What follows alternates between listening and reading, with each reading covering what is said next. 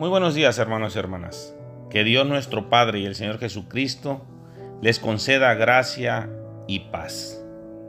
Doy gracias a Dios cada vez que oro por todos ustedes.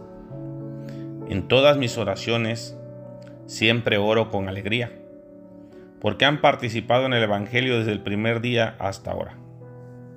Estoy convencido de esto.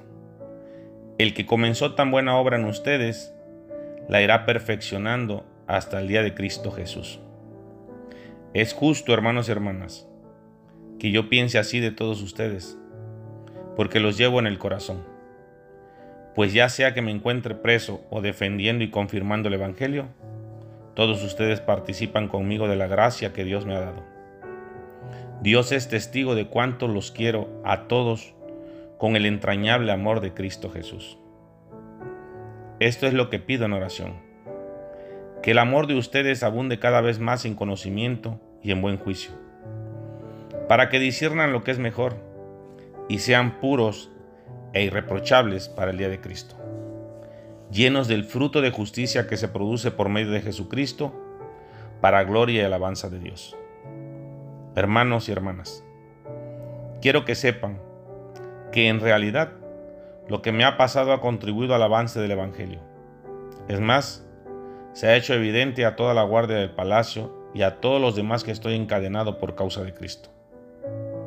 Gracias a mis cadenas, ahora más que nunca la mayoría de los hermanos confiados en el Señor se han atrevido a anunciar sin temor la palabra de Dios. Es cierto que algunos predican a Cristo por envidia y rivalidad, pero otros lo hacen con buenas intenciones. Estos últimos lo hacen por amor, pues saben que he sido puesto para la defensa del Evangelio. Aquellos predican a Cristo por ambición personal y no por motivos puros, creyendo que así van a aumentar las angustias que sufro en mi prisión. No soy yo, es el apóstol Pablo, hablándole a la iglesia de Filipenses. Pero es un mensaje claro, claro y contundente para el día de hoy. Pareciera que esta carta la escribieron el día de hoy para todos y cada uno de nosotros que estamos escuchando este devocional. La importancia de recibir a Cristo en nuestro corazón. Pero también la responsabilidad de estar atentos, hermanos y hermanas, para no dejarnos engañar, para no caer en fanatismo, para no creer al hombre y hacer un lado a Dios. Porque ahí es donde corremos el riesgo de perdernos. Recuerden que va a haber falsos profetas, falsos maestros de la ley y falsos maestros de la gracia de Dios, que van a hablar en el nombre de Jesucristo, pero nos van a estar engañando. Y es donde tenemos que estar atentos. Debemos estar lúcidos. Por eso cada vez que oremos, debemos pedirle a Dios sabiduría. Sabiduría y todo lo demás vendrá por añadidura. La inteligencia para poder discernir el mensaje, su palabra, el Evangelio. Eso es lo que nos va a mantener firmes en la fe. Lo platicaba yo el día de ayer. Al creer, activamos nuestra fe. Al tener fe, tenemos esperanza.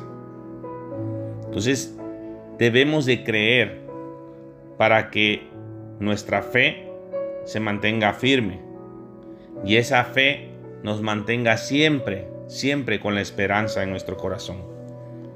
Es lo que dice el apóstol Pablo, es lo que nos dejó escrito para que tuviésemos conocimiento. Porque dice en el versículo 18, ¿qué importa? Al fin y al cabo, y sea como sea, con motivos falsos o con sinceridad, se predica a Cristo.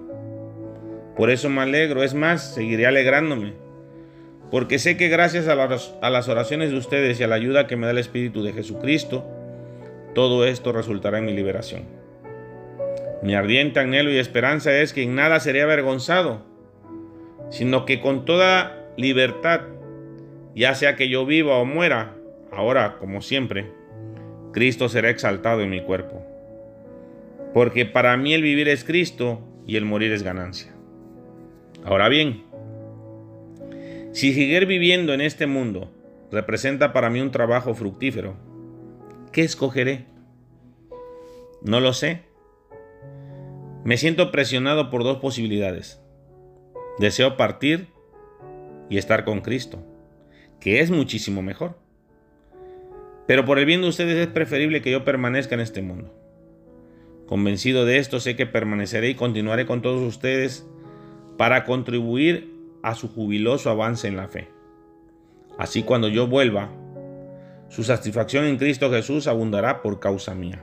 ¡Wow! ¡Qué mensaje. ¿Quién se podría imaginar que el más férreo defensor del Evangelio de Jesucristo fue el más férreo perseguidor de la iglesia, de los hijos de Dios, del pueblo de Dios? Y de una manera amorosa nos dedicó su vida para defender el Evangelio de Jesucristo. Porque para Él el vivir era Cristo y el morir era ganancia. Pero va más allá y nos exhorta todavía. Pase lo que pase, compórtense de una manera digna del Evangelio de Cristo. De este modo, ya sea que vaya a verlos o que estando ausente, solo tenga noticias de ustedes sabré que siguen firmes en un mismo propósito, luchando unánimes por la fe del Evangelio, y sin temor alguno a sus adversarios, lo cual es para ellos señal de destrucción, para ustedes en cambio es señal de salvación, y esto proviene de Dios, porque a ustedes se les ha concedido no solo creer en Cristo, sino también sufrir por Él. Por tanto, hermanos y hermanas, ya que Cristo sufrió en el cuerpo, asuman también ustedes la misma actitud, porque el que ha sufrido en el cuerpo ha roto con el pecado, para vivir el resto de su vida terrenal, no satisfaciendo sus pasiones humanas, sino cumpliendo la voluntad de Dios. Pues ya basta con el tiempo que han desperdiciado haciendo lo que agrada a los incrédulos, entregados al desenfreno, a las pasiones, a las borracheras, a las orgías, a las parrandas y a las idolatrías abominables. A ellos les parece extraño que ustedes ya no corran con ellos en ese mismo desbordamiento de inmoralidad y por eso los insultan. Pero ellos tendrán que rendirle cuentas a aquel que está preparado para juzgar a los vivos y a los muertos. Por eso también se les predicó el Evangelio aún a los muertos, para que a pesar de haber sido juzgados según criterios humanos en lo que atañe al cuerpo, vivan conforme a Dios en lo que atañe al espíritu. Ya se acerca el fin de todas las cosas, hermanos y hermanas. Así que para orar bien, manténganse sobrios y con la mente despejada. Sobre todo, ámense los unos a los otros profundamente, porque el amor cubre multitud de pecados.